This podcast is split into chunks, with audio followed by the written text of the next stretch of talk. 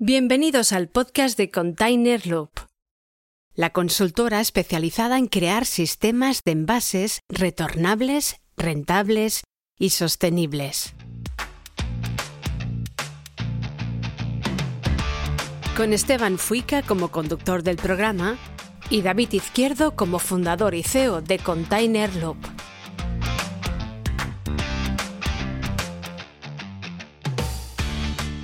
En este podcast hablamos sobre la importancia que tiene la economía circular en la industria. Lo sostenible vende, ahora más que nunca.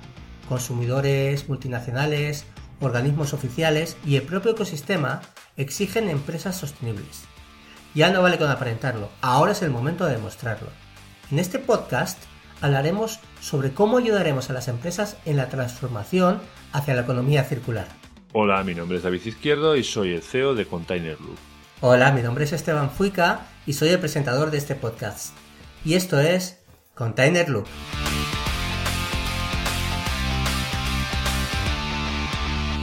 Según el periódico Cinco Días, España se ha convertido en el segundo productor de cerveza en Europa en 2021, solo detrás de Alemania. La fabricación de cerveza en España ha aumentado en 2021 un 10% respecto al año previo.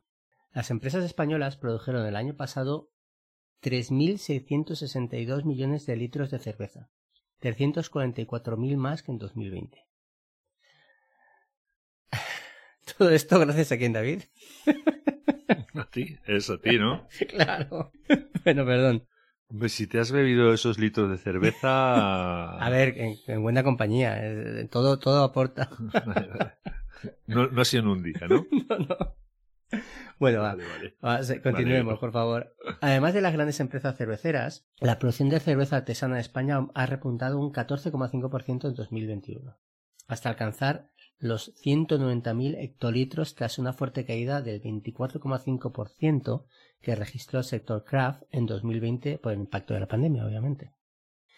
Bueno, vamos a hablar de un tema que a mí me gusta Sí, mucho. sí, te veo.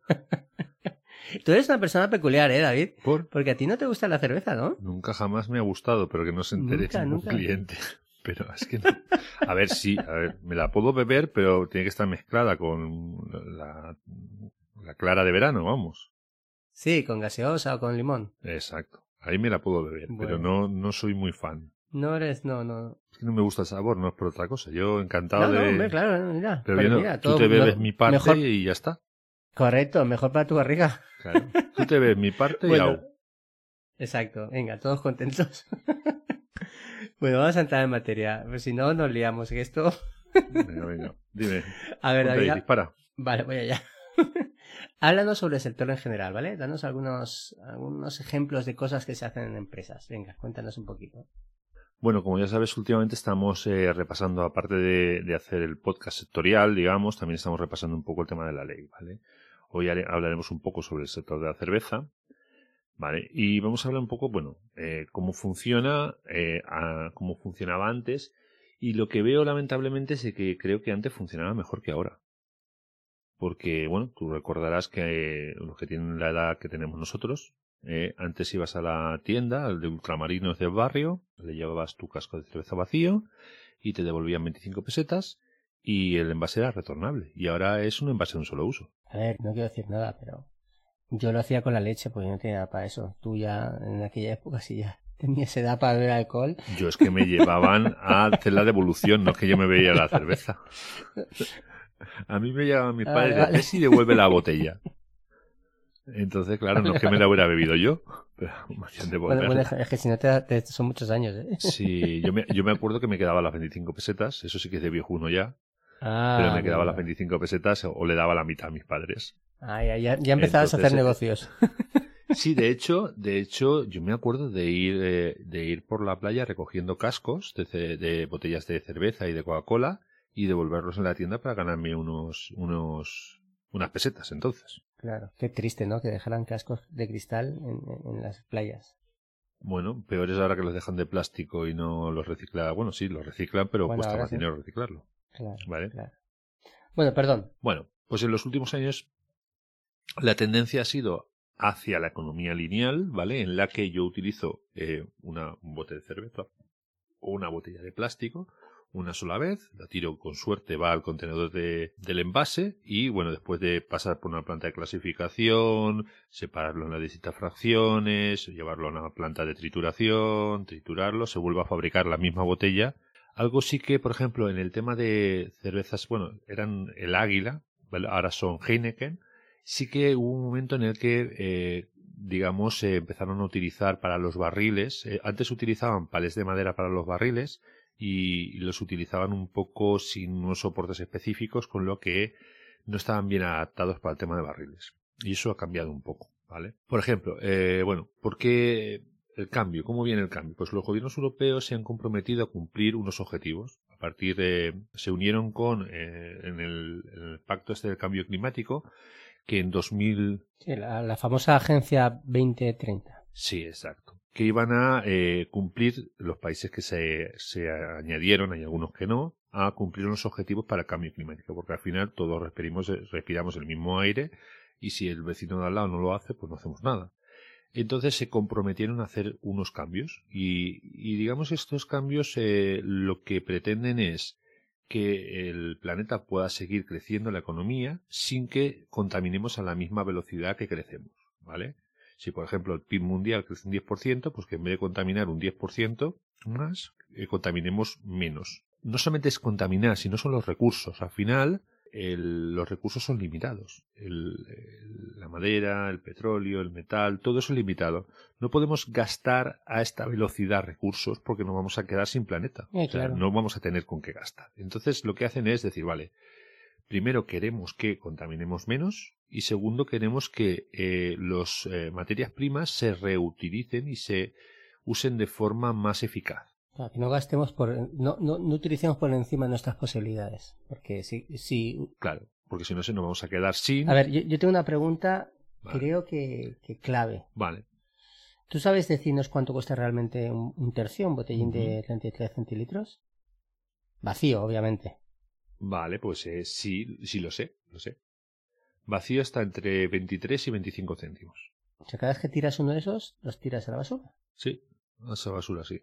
O sea, que quede claro que menos los bares y los, los sitios de hostelería, que ellos sí que sí que hacen ese sistema de devolución, todo cuando compras en el supermercado un botellín, estás tirando 25 o, 23 céntimos a la basura, ¿eh? que no es poco, ¿eh? Cuatro ya son casi un euro. Los bares también están flojeando, ¿eh? porque hay muchos bares que están usando también botes de aluminio en vez de botellas de vidrio retornables. Que la ley lo va a cambiar eso, ¿eh? Palabra sostenible, marchando. El palabra sostenible. Vamos allá. La primera palabra es un régimen de responsabilidad ampliada de producto, que creo que ya hemos hablado de esto cuando estábamos hablando de las, de las leyes de residuo. ¿Qué es esto? Es un conjunto de medidas adoptadas para garantizar que los productores de productos asuman la responsabilidad financiera o bien de responsabilidad financiera y organizativa de la gestión de la fase de residuo de ciclo de vida del producto. Es decir, mientras el, el producto esté todo su ciclo de vida, se tienen que encargar también de la responsabilidad financiera y organizativa de la gestión de este producto. Bueno, básicamente eh, lo que pretendía decir Esteban es que si tú pones un producto en el mercado vas a tener que pagar para que ese producto se recicle o reutilice. Básicamente, eso es en cristiano. Claro, es que mejor que hable David, ¿verdad? Es decir, que tú, tú creas un producto, lo sacas al mercado y hasta que no se recicle, sigues teniendo una parte de responsabilidad. Y tienes, tienes dos opciones, que ahora hablaremos de ella. Una es pagarle a un scrap, ¿vale? Que voy a hablar ahora de él. Y otra es eh, encargarte tú de hacer la gestión, que es un, un SIRAP. ¿Vale? Pero ahora, ahora lo, lo, vamos a decir, ¿vale? Vale, pues háblanos, ¿qué es un scrap? Venga, ese palabra tan bonito. Scrap es un sistema colectivo de responsabilidad ampliada del productor, ¿vale? Los sistemas colectivos de responsabilidad ampliada del productor son organismos gestionados por entidades sin ánimo de lucro y que permiten a las empresas cumplir con sus obligaciones del RAP, el eh, responsabilidad ampliada del productor, otra vez. A través de ellos colaborando de forma económica al funcionamiento del sistema. Básicamente es que tú pones en el mercado un producto y le pagas a un scrap un dinero para que se encargue de hacer la gestión de ese residuo, ¿vale? David. Según el modelo, ¿sí? ¿Sabes que podríamos montar un grupo de hip hop, tú y yo? Tú te podías llamar Scraps scraps, y yo me llamo Rap. scraps. y, y hablamos de estas cosas, pero rapeando. Venga, a ver, no me desconcentre. Venga, voy a seguir leyendo esto. Según el modelo Scrap, todo productor que quiera poner un producto en el mercado debe afrontar el pago de una tasa de gestión, recogida y tratamiento del residuo a la entidad responsable. U, un ejemplo sería, por ejemplo, el modelo de Ecoembes en, en los envases y embalajes. Si bien esta tasa suele repercutir en el precio del producto y no tanto en el cliente. Al final es el envase vale X y yo le meto X céntimos por cada envase y eso se lo lleva Ecoembes que a su vez Ecoembes tiene que pagar a los compensar a los ayuntamientos para que gestionen de forma separada esos envases. Y también pues temas de formación, concienciación, etcétera. Vale, yo ahora, yo ahora tengo un Base. de, una base de hip hop y tú lo rapeas, ¿vale? Todo esto, ¿te parece?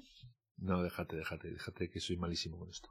Venga, pero entonces Vale, hablo yo. di el tuyo, venga. Venga, vamos con el SIRAP. Pues dale, Eh, dale sirap. Scrap, yo hablo del SIRAP, que no de RAP, que es el Sistema Individual de Responsabilidad Ampliada del Productor, que es la otra forma de hacerlo, que es que el productor que comercializa un producto es el que asume la responsabilidad de la recogida y tratamiento de los residuos resultantes. La gestión del sistema puede ser interna o externa, es decir, yo tengo un producto, lo comercializo, pero también me encargo de recogerlo y tratar, y, tratar los residuos que quedan de mi producto. En vez de dárselo a, a Ecoembes o a otra persona, pues lo hago yo mismo. Sería básicamente lo que hacemos eh, nosotros en Container Loop, de ayudar a empresas a que creen su propio SIRAP. Correcto, muy bien. Y así se ahorran unos dineritos. David, ¿quieres decir algo más? Exacto.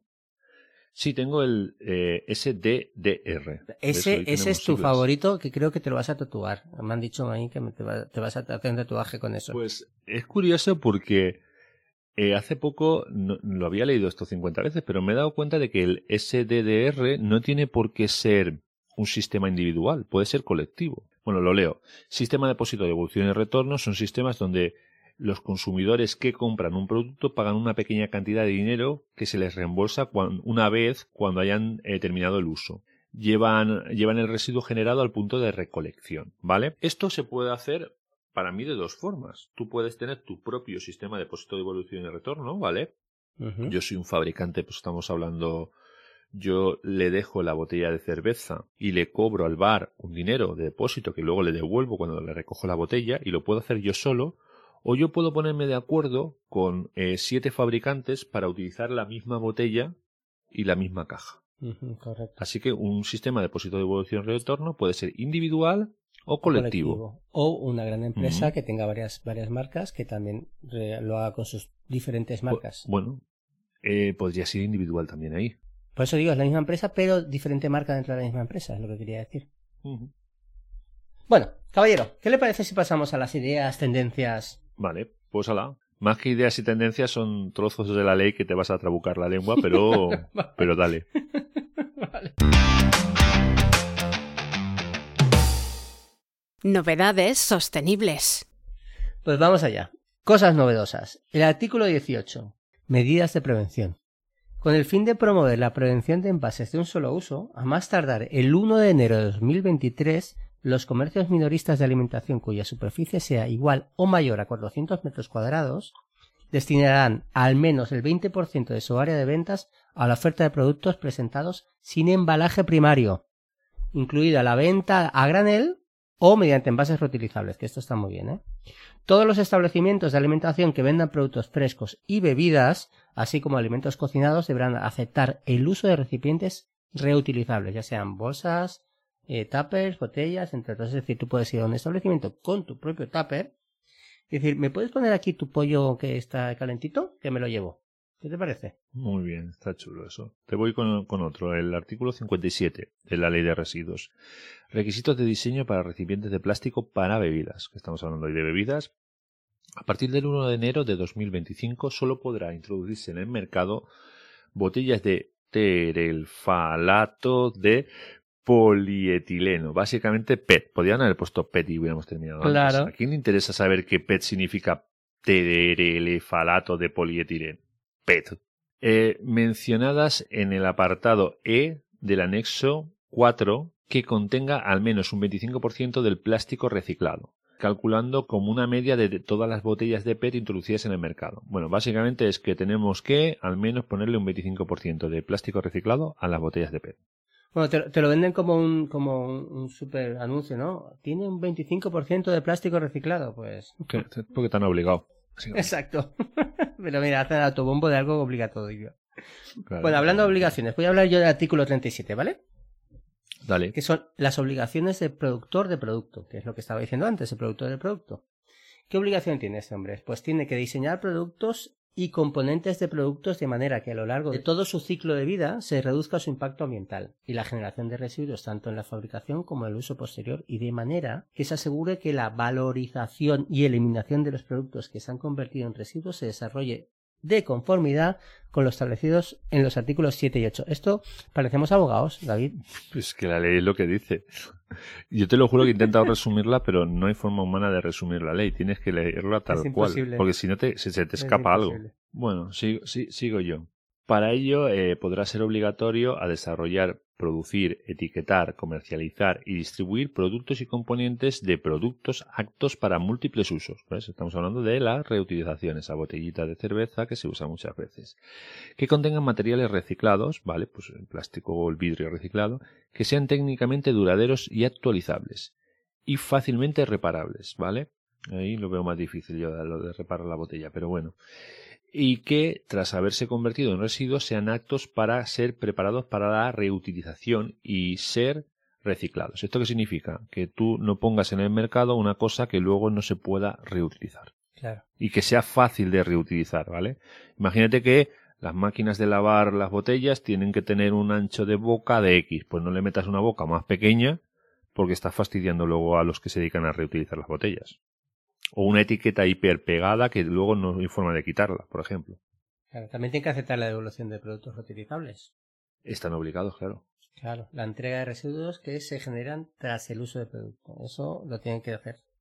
Vale, en el apartado C, por ejemplo, dice ofrecer información a las instalaciones de preparación para la reutilización sobre la reparación. Bueno, esto viene a decir que... Eso sí que es hip hop del bueno, ¿eh? ¿Has visto? Ofrecer Preparación para la reutilización sobre reparación. Es que lo, lo, vuelvo a leer. Ofrecer información a las instalaciones de preparación para la reutilización. Serían los que hacen la reutilización sobre cómo se reparan sus productos. Entonces, si yo tengo una lavadora, pues si hay alguien que tiene que repararla, pues le voy a dar los manuales para que la puedan reparar, básicamente. Bueno, después de todo este momento ahogados, eh, ¿qué le parece si vamos al momento Cabby Lane? Momento Cabby Lane. Yo tengo un momento, yo, yo propongo, ¿eh? Yo propongo volver a 1986, 87. ¿Con el DeLorean? No, no sé, con lo que sea. Cuando iba a la tienda de la botella de vidrio vacía y me devolvían unas monedas no siempre lo nuevo es mejor que lo antiguo. Si funciona bien, entonces, ¿por qué no podemos volver a hacer lo que se hacía antes? O sea, al final es volver a pasar al casco reutilizable. De hecho, seguramente la ley nos vaya a obligar, bien sea plástico o bien sea vidrio. ¿Vale? El producto que sea, la verdad es que sí. Y tiene toda la lógica del mundo. Al final nos van a obligar a hacer eso, queramos o no. Y es hacia donde va la cosa. Eh, se tendrá que adaptar el mercado, pero lo que no tiene sentido. Mira, me pasaste tú ayer un vídeo, ¿verdad? Sí, lo hizo mi hermano. Ah, ¿ese lo hizo tu hermano? Ah, qué chulo, pues no, sabía. Está chulísimo. Estaban comiendo y estaba diciendo que se comían, comían un trozo de chuleta y tiraban el plato por encima y tiraban, lo tiraban al suelo.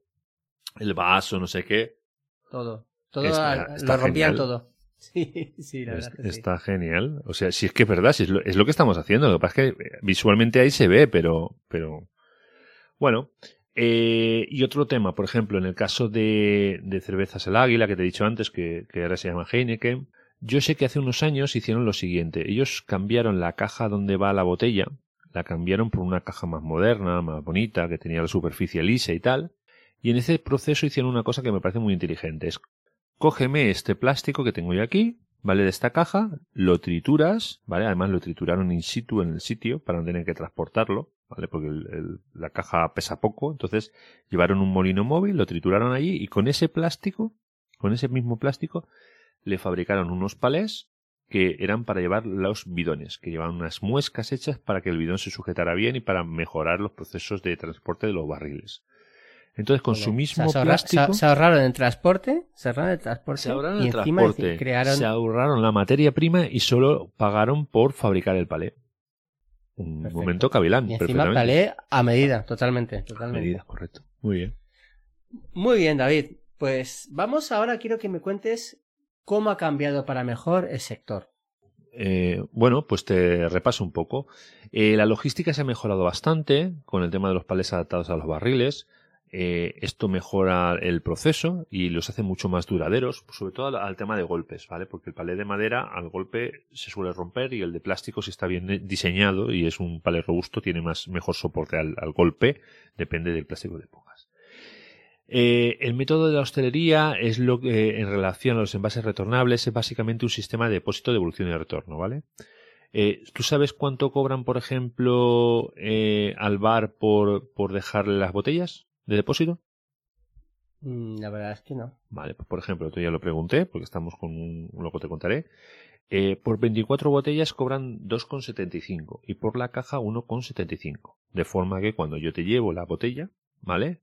Eh, te llevo la, las botellas llenas, te cobro el depósito y te descuento lo que me llevo. Yo te dejo las botellas y, y, las que me llevo te las descuento de la factura. Entonces en la factura suele haber un positivo del depósito que te he cobrado y un negativo de lo que me llevo. Y hacen balance y al final lo que toca devolver se devuelve. Claro. Y al final pues les sale, les sale... Eso es una forma de garantizarse la devolución de la botella. Menos mientras no se rompan, claro. Claro, si tú le entregas las botellas rotas has perdido el depósito. A ver, yo sé que a estas alturas, yo no sé si debería contar esto, pero tú estás en una consultoría con una cervecería artesana. Uh -huh. ¿No? A día de hoy. Correcto, estamos, pero estamos en fases iniciales todavía. Vale, ¿tú puedes contar algo de esto o, o no se puede contar nada? Esto te lo suelto yo así, pero si no, quiere, si no quieres contar, no cuentes, ¿eh? Nada. A ver, eh, te voy a contar algo.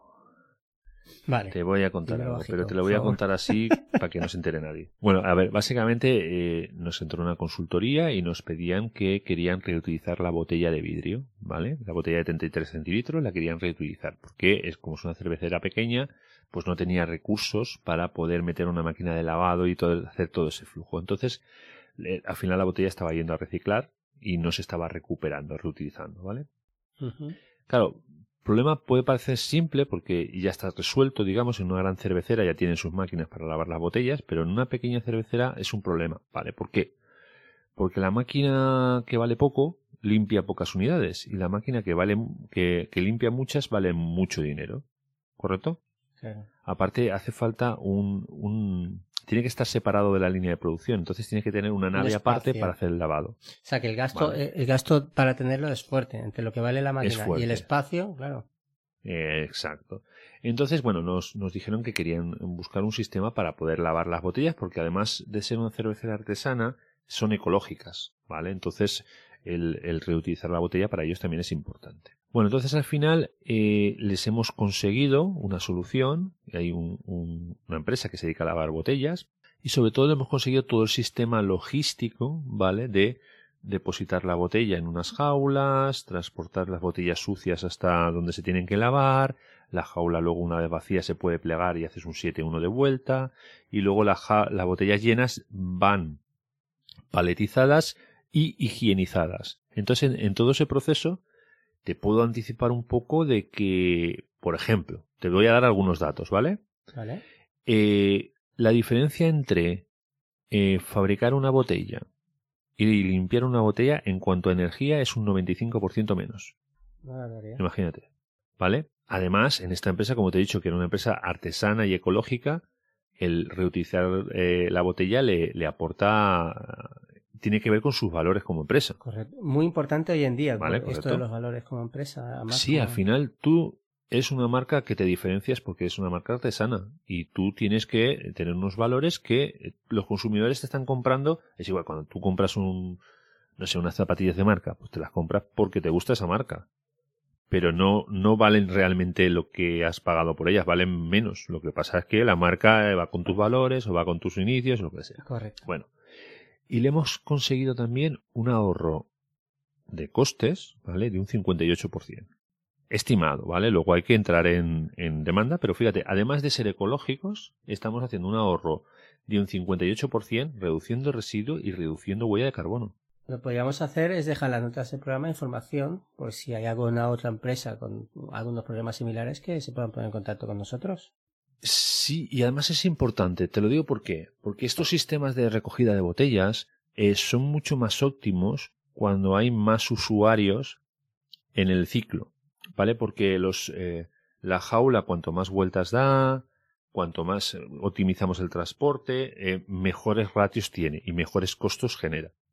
Entonces estaría bien que entraran en este, digamos, circuito otras cerveceras pequeñas y que entre varias cerveceras hiciéramos un sistema mucho más óptimo.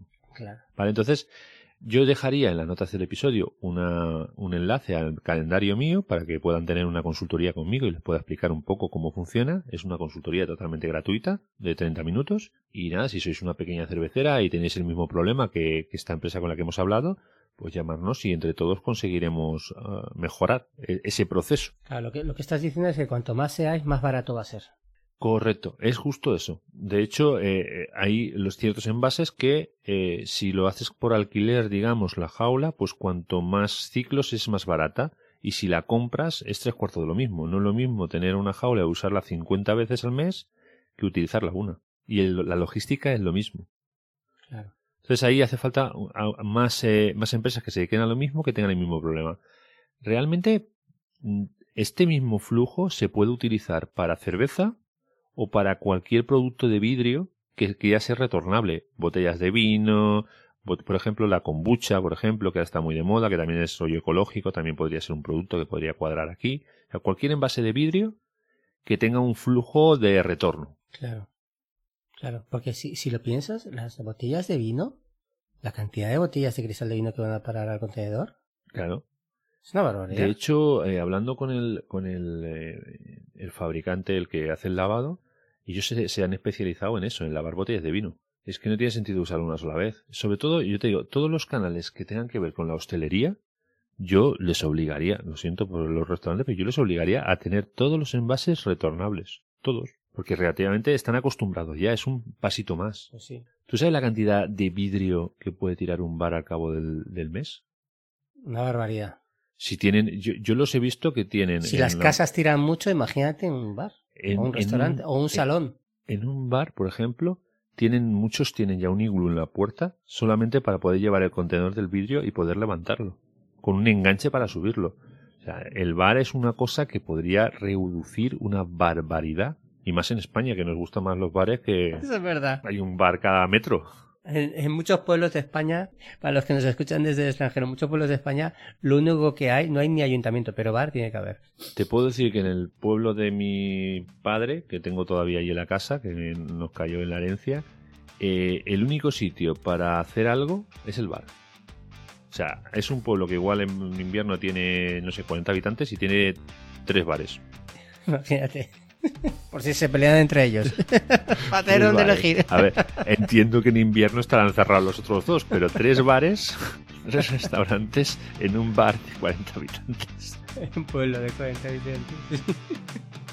Ay, madre. Pues nada, caballero. Muchísimas gracias. Bueno, pues nada.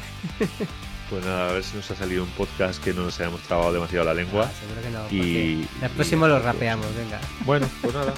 Vale, hasta el próximo podcast. Un abrazo fuerte. Adiós a todos. Te recordamos que este podcast forma parte de Container Loop. No olvides suscribirte a los episodios en tu aplicación de podcast o en nuestra web containerloop.com.